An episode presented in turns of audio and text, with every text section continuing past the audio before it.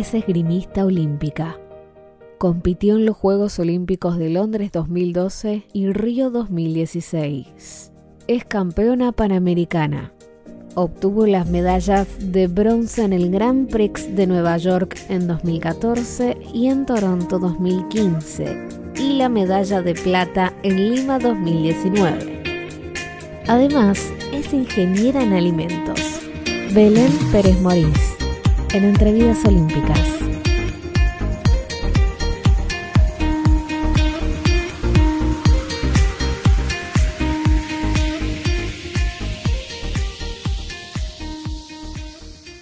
Representaste a nuestro país en Londres 2012 y Río 2016. ¿Cómo empezó el amor por la esgrima? En realidad hay un culpable que es eh, mi actual entrenador, Lucas Saucedo.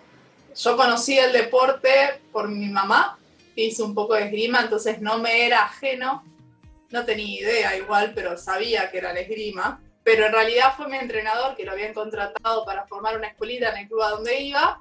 Y bueno, me vio, me acuerdo saltando, a mí me gustaba ir al trampolín y saltar en la pileta, había un señor que te enseñaba y bueno, me vio a mí ahí, me vio con cara de nena, que yo en realidad siempre fui alta, me vio con, con condiciones, se me acercó, dice, ¿querés probar a hacer esgrima? Y le decía, no, no me gusta.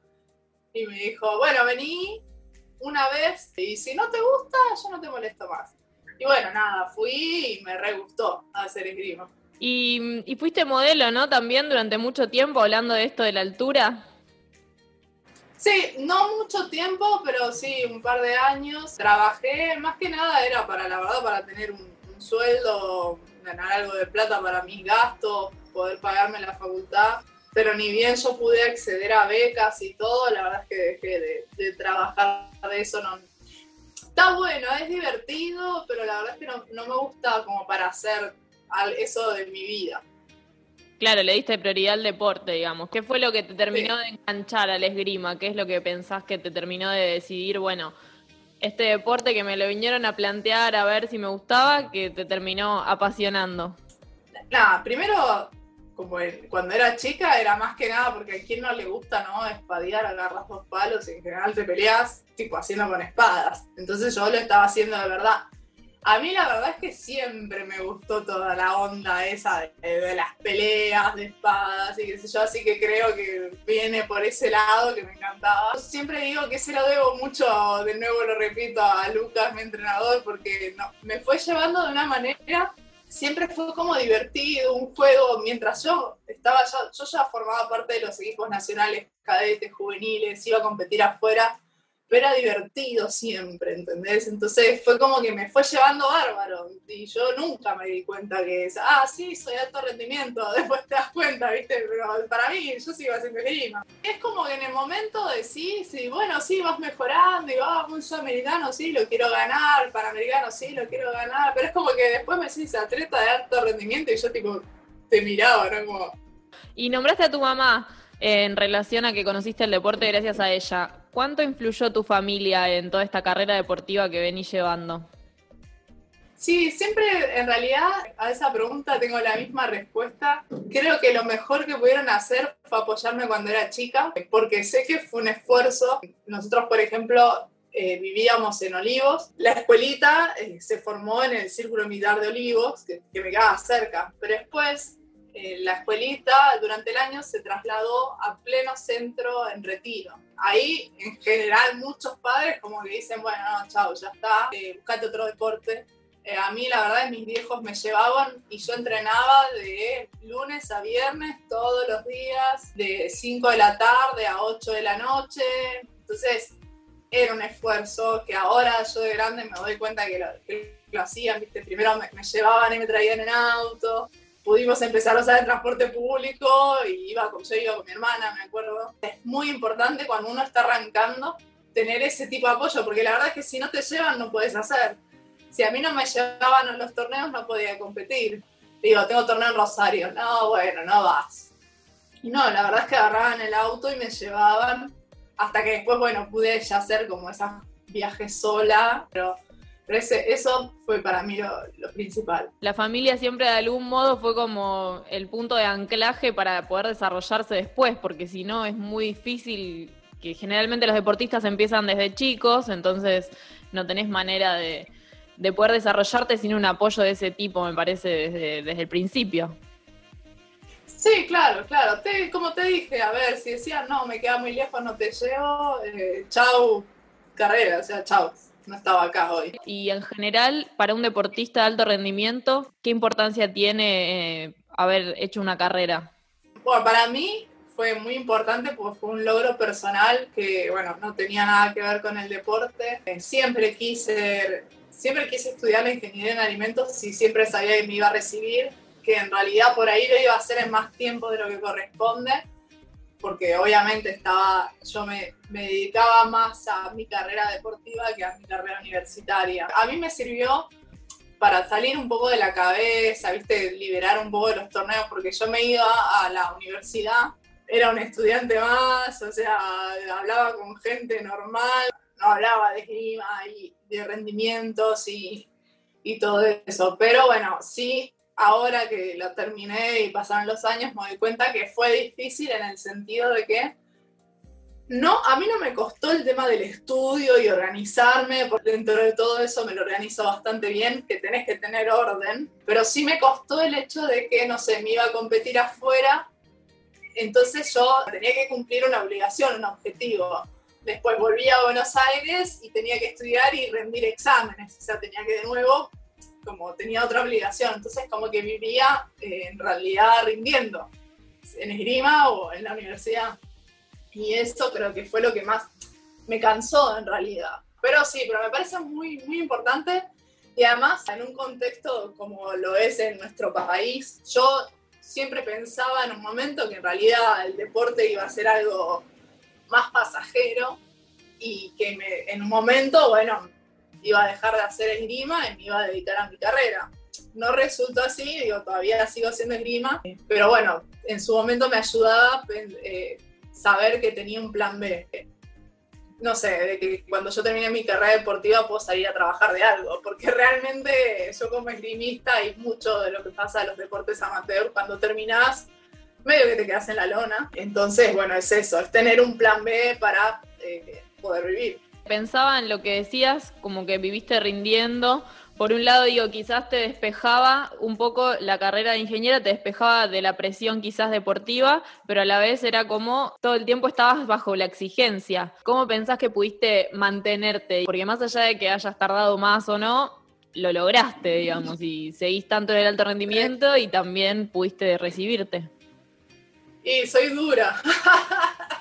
eran exigencias, eran distintas, pero en la universidad yo tenía claro que, bueno, o sea, no sé, por ejemplo, me pasaba que iba a un, examen y, viste, había, yo había un montón de compañeros nerviosos. Y yo decía, tipo, yo en ese triunfo olímpico, la verdad es que ponerme nerviosa por, por un examen, si me va bien, genial, festejo, y si me va mal, estudio de nuevo y rindo el recuperatorio en ese lado me, como que me sirvió un montón eso. Eh, pero sí, obviamente eran exigencias de distinto tipo, pero eran exigencias, eh, porque cuando yo volvía, en vez de descansar, tenía que estudiar.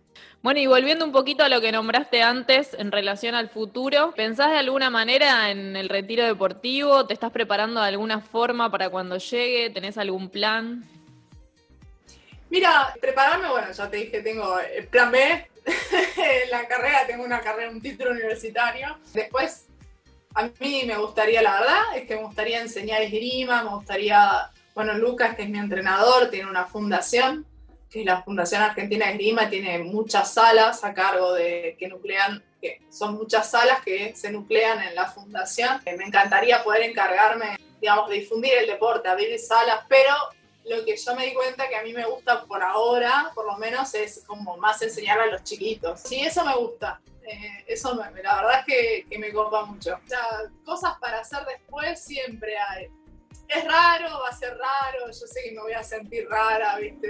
Eh, pero bueno, nada, en algún momento va a pasar, van pasando los años y ni siquiera es por la edad, digamos, sino es más que nada por una cuestión de, desgaste. Porque en esgrima la verdad es que si vos estás bien físicamente, no tenés ningún problema, podés seguir haciendo esgrima el tiempo que quieras. Tenés la intención de seguir ligada al deporte, eso está bueno. No, sí, siempre, siempre. A ver, yo de lo que me voy a retirar cuando me retire va a ser de las competencias. Y, y, de las competencias tipo a nivel internacional y qué sé yo, pero un ranking nacional voy a ir a tirar, yo voy a ir haciendo, voy a seguir haciendo esgrima en la sala de esgrima, o sea, voy a seguir yendo a mi club. Eso para toda la vida, porque uno no, deja de ser esgrimista cuando se retira. No todas las personas que, que hacen un deporte tienen esa por ahí esa cualidad, ¿no? Porque por ahí tenés algunas cosas que no están tan buenas en el sentido de todos los deportes amateur, que de la difusión y todo eso, pero en este caso, por ejemplo, vos lo podés hacer después como un más un hobby, digamos, que, que algo alternativo. Claro, claro, sí, obvio. En vez de ir a hacer zumba o pilates, me voy a ir a hacer grima, seguro. bueno, y ahora, en este momento, ¿vos podés vivir 100% del deporte? ¿Tenés apoyos económicos de becas de Lenar o algo que te ayude? Sí, sí, yo ahora estoy viviendo del esgrima. Mi beca más importante en realidad es la que me da el ejército argentino. Yo soy eh, cabo primero del ejército, eh, que en realidad es como formaron un grupo de deportistas para que eh, representemos al ejército en sus competencias internacionales y además es como un aporte que le hacen al deporte argentino, porque la verdad es que es un sueldo, es una ayuda económica que nosotros tenemos todos los meses, que la cobramos los primeros días del mes, ¿entendés? Y bueno, obviamente también tengo mi beca de Lenar, que esa es una beca también que nosotros cobramos siempre a principio de mes. En un momento era muy buena, ahora con todo el tema de, de la inflación y quedó la verdad es que un poco abajo. Y bueno, está la beca de la Secretaría de Deportes, que es todavía menor y que la cobras de vez en cuando. Con esto del ejército que me decís que representás, ¿podés, digamos, combinarlo, o sea, tu carrera deportiva, digamos, representando la selección argentina y por otro lado la parte que es del ejército, se te cruzan torneos, eso te lo vas organizando o cómo funciona?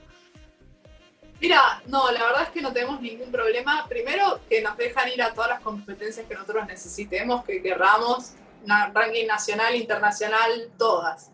Y mismo los calendarios, digamos, de, de grima militares nunca se superponen con los internacionales, porque en, afuera, en el mundo, la mayoría de los esgrimistas hacen esta cosa y también son militares. Y la verdad es que tenemos un torneo por año nada más, que es el Mundial Militar, que algunas veces vamos y otras no vamos por una cuestión de presupuesto. Entonces, no, la verdad es que por eso te digo, realmente es una ayuda económica muy importante porque encima no nos hace ningún problema, nosotros podemos entrenar y manejarnos los tiempos como, como necesitemos. En la vida de una persona siempre hay momentos clave. ¿Puedes elegir el punto de inflexión de tu carrera deportiva? no sé, por ejemplo, cuando gané el Panamericano en el 2014, para mí fue uno de los mejores resultados de, mi carrera y me impulsó ese resultado a tener otros más que también fueron al nivel lo que es Argentina que nunca se habían dado. O sea, realmente fueron resultados que ningún argentino había logrado. Entonces, sí, ese torneo, por ejemplo, encima le gané a Mariel Sagunis, que es una americana que es dos veces campeona olímpica, en ese momento estaba eh, número dos del ranking mundial y nada, fue un torneo, viste, esos torneos donde estás muy inspiradísimo. Y, bueno, fue, la verdad es que fue algo súper importante. Pero también, por ejemplo, no me acuerdo, cuando hubo uno de Sur acá en Buenos Aires. En 2006. Eh, ese. Bueno, yo, yo hacía florete antes. Eh, había dejado de hacer esgrima un tiempito y cuando volví, volví haciendo florete y quería entrar al equipo nacional para clasificar a ese torneo y no entré. Y entonces ahí fue cuando con Lucas y unos amigos más que forman parte de la fundación charlamos y decidimos que bueno, ellos ya se habían especializado en sable y bueno, ahí fue como, bueno, listo, ¿no? me cambio a sable porque ya había tirado algunos torneos, me había ido bien, me gustaba, era como que el medio era todo de sable, entonces dije, bueno, me cambio y a partir de ahí fue que mi carrera como, nada, se lanzó también. Claro, entonces, bueno, ese también fue un punto de inflexión haber cambiado de arma. En, contraposición con esto, quizás, algún momento que recuerdes de, alguna debilidad que, hayas tenido, o si en algún momento te planteaste dejar el deporte por algo en particular. Y bueno, me acuerdo todo el problema que tuviste con la ropa, que te tuvieron que prestar ah, ropa y todo eso. No sé si por ahí ese, por ahí te pasó otra cosa. Eso en realidad sí, era un problema, pero nada, era algo que me pasó, tenía que solucionar, sí, no era lo ideal. Eh Sí, obviamente le sumas estrés a una competencia que era, para nosotros eh, son de las principales, son eh, las más importantes, porque además se deciden, deciden un montón de cosas, presupuestos, también, viste, para decir para la carrera a los Juegos Olímpicos.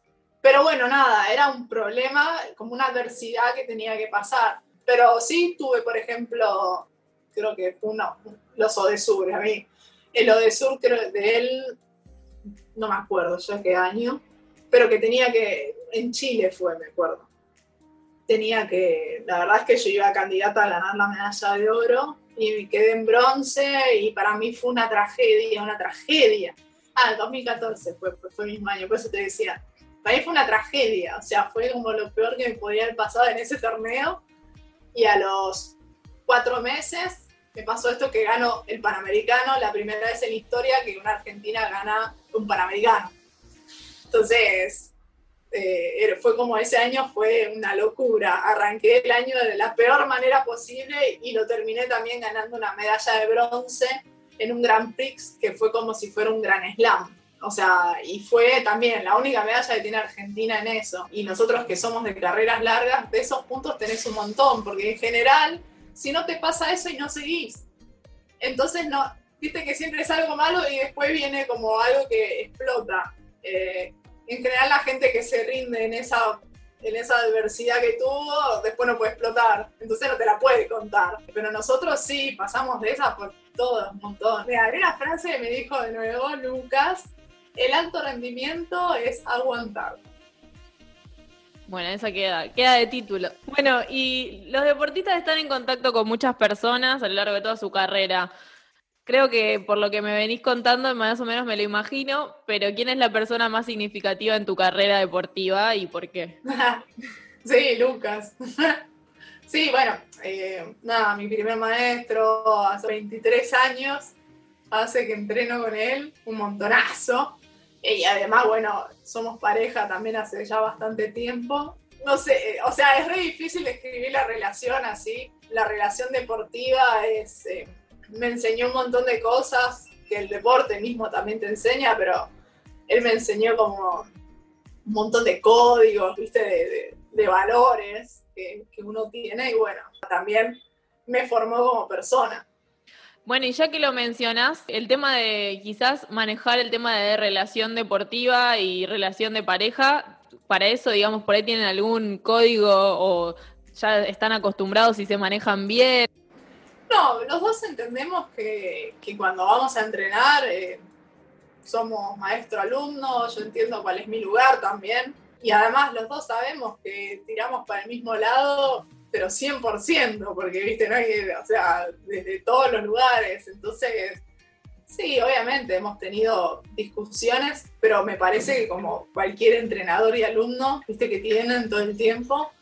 Y creo que lo que nos fortalece más es como, como hay un sentimiento de por medio, aguantás más, eh, él me, aguanta más por eso y, y, yo aguanto más la exigencia también por eso. Y, y bueno, qué mejor que poder, no sé, compartir todas estas experiencias y lograr tus objetivos con, con tu pareja. Yo sé que tengo más confianza con él, pero también porque hace, yo te dije, 20 años que entrenamos juntos. Pero sí, sí, o sea, cada uno sabe cuál es el papel dentro de la sala de clima.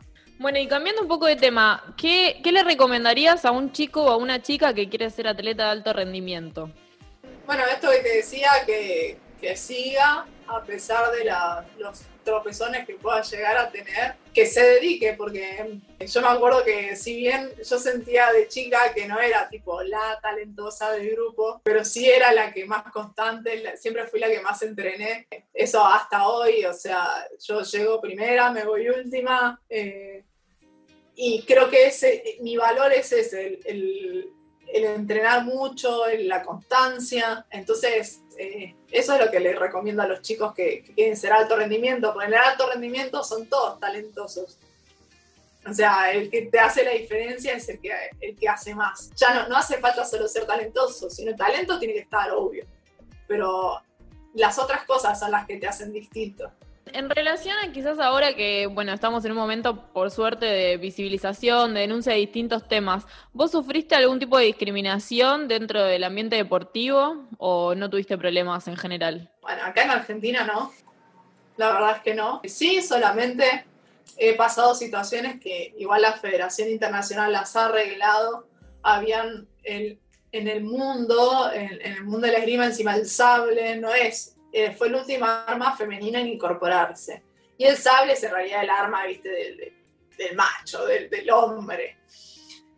Obviamente sí, además la verdad es que hay ciertos países que no, tienen una, eh, una apertura como por ahí tenemos nosotros u otro, o este crecimiento, este movimiento del feminismo.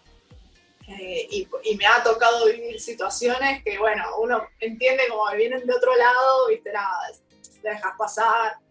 Pero sí me pasó, por ejemplo, que en un torneo, este, nosotros tiramos una ronda de pules y me voy a acercar para ver cuándo era mi turno y el árbitro que estaba dirigiendo, que los árbitros son la mayoría hombres, me dice, esta noche te espero en tal habitación eh, yo me acuerdo me estaba jugando una de las clasificaciones olímpicas y el tipo en esgrima es el que decide el golpe. O sea, te puede cagar cuando quiera, como quiera y de la forma que quiera. Entonces, nada.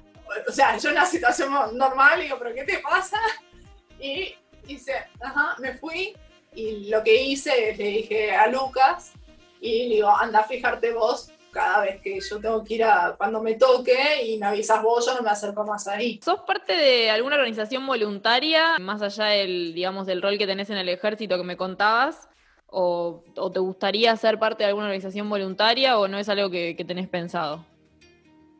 No, en realidad sí soy parte de la fundación de, de mi maestro, de Lucas, y a partir de eso sí hemos ayudado, él más que nada ha ayudado a un montón de gente que no es solo del alto rendimiento, sino la fundación estuvo pensada como para que los chicos que tengan, eh, que tengan muchas ganas, eh, tengan talento también, y que por ahí los padres no lo pueden apoyar en, esto del deporte, no sé, como te decía, ir a un torneo de Rosario, todo eso realmente uno necesita un presupuesto.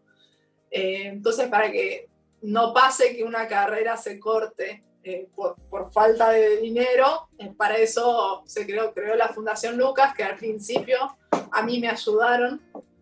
Eh, a mí me pagaron mis primeras copas para que yo pueda con esos resultados acceder a, a las becas y todo. Entonces yo lo que quiero e intento hacer es devolver lo que me dieron a mí. Entonces sí, dentro de lo que puedo, no sé, a mí me dan material de esgrima, yo agarro lo que necesito y lo que no necesito se lo doy a las chicos que necesiten, no sé, suplementos deportivos, como cosas así. Si es necesario ir a hablar, ir a hacer no sé, algo, ¿viste? una exposición, hablar con alguien, primero un sponsor, yo voy también. Hemos ayudado con plata también. Eh, así que, más que nada, es, eh, ayudo desde ese lado. Bueno, después cuando, en el futuro, cuando ya estés ahí dando clases y todo, por ahí vas a ayudar un poco más todavía desde ese lado también. Sí, claro, claro. ¿Te acordás el primer momento que la primera vez en realidad que representaste a la Argentina? Así, internacionalmente, fue en un sudamericano. Me acuerdo, estaba recagada. Me acuerdo que fue el primer torneo. Yo tiraba varios torneos, pues tiraba varias categorías y tiraba eh, florete y espada. Y eh, mi primer torneo estaba, me acuerdo, paralizada así y, pero bueno, nada, después me acuerdo que a la siguiente prueba gané oro. Así que sí, sí, nada, re, como te decía, para mí eran torneos que eran después re divertidos porque éramos todo un grupo de chicos de la misma edad que íbamos, imagínate, un viaje, no sé, a Chile. Nada, la verdad es que era súper divertido. Claro, tipo viaje egresados, pero haciendo lo que te gusta encima. Claro, claro, sí, tal cual. A mí cuando me decían, ¿te fuiste de viaje egresados? No, no me fui viaje egresado porque la típica, o tenés que entrenar, o tenés torneo. Pero yo le decía, sí, pero yo me iba de viaje egresado dos veces por año. O sea. Bueno, y desde tu experiencia, ¿qué cosas debería mejorar Argentina para poder desarrollar el deporte amateur de una manera más eficiente, digamos?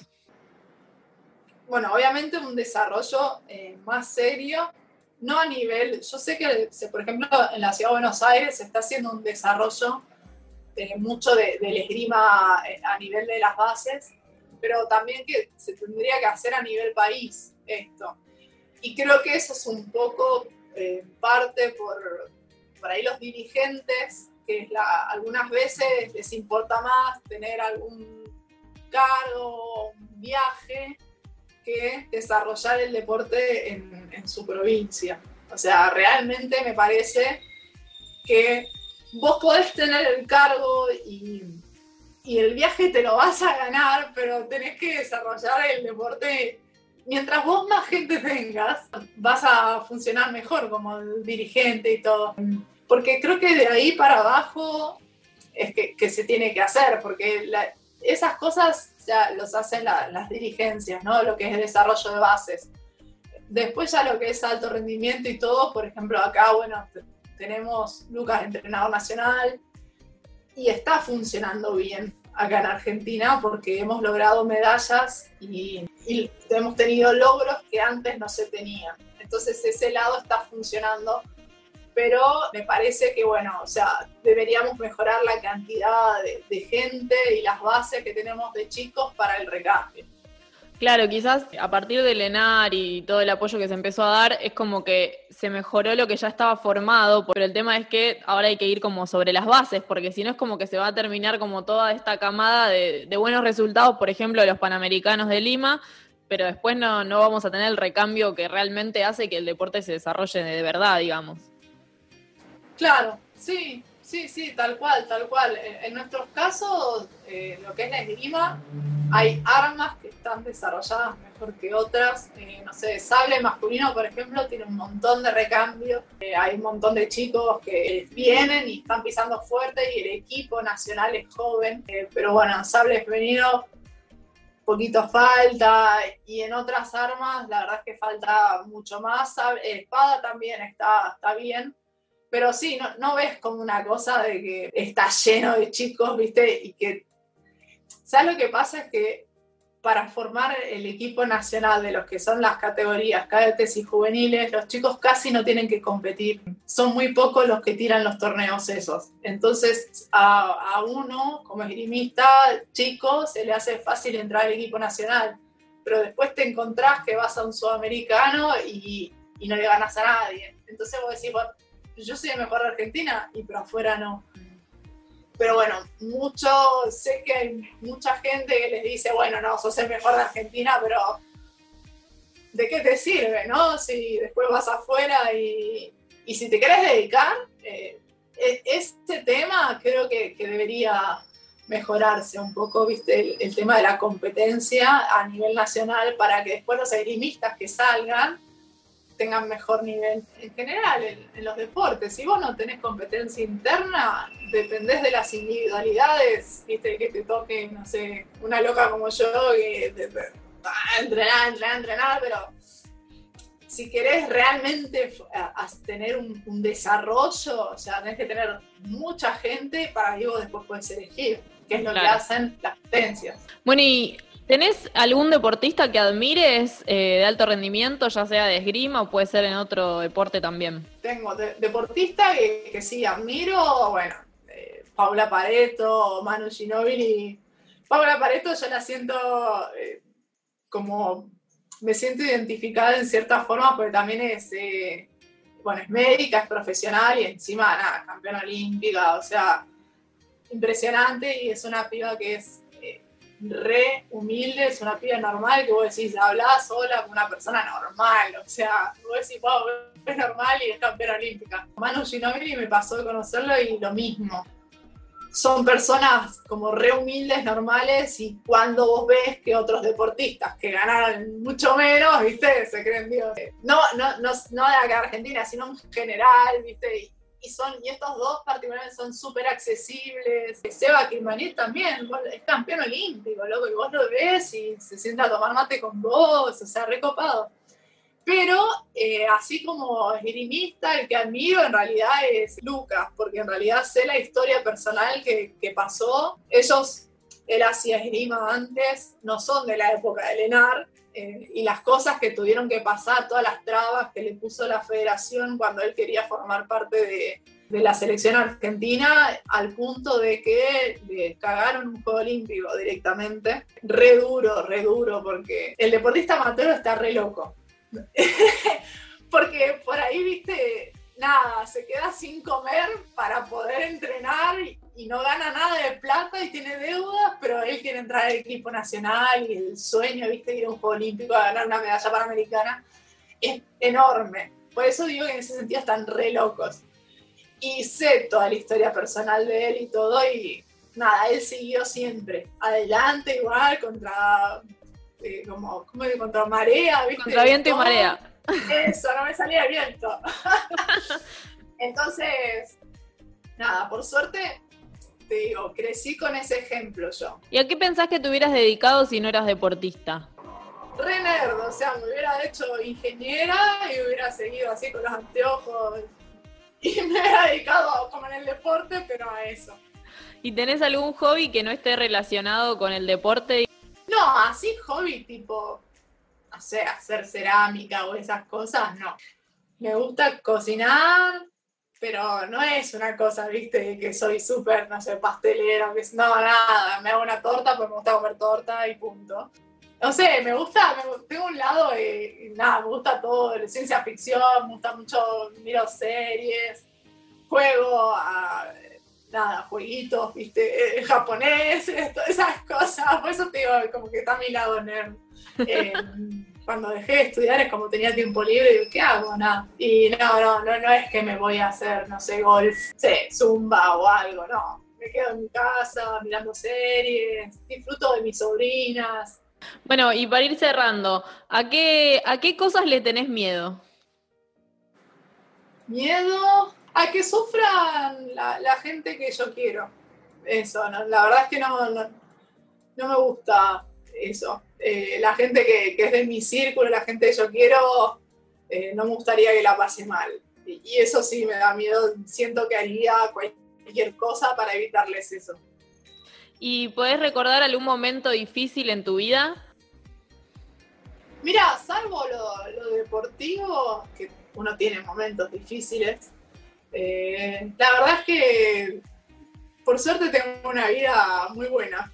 soy, soy muy feliz, porque hago lo que me gusta y me puedo dedicar a eso. O sea, hoy yo puedo ir a hacer lo que amo, que es esgrima, encima lo hago con mi pareja, nos va bien, entonces la verdad que no, no, tengo mucho problema, tampoco que tengo unas aspiraciones enormes. Las tenés y las llevas a cabo.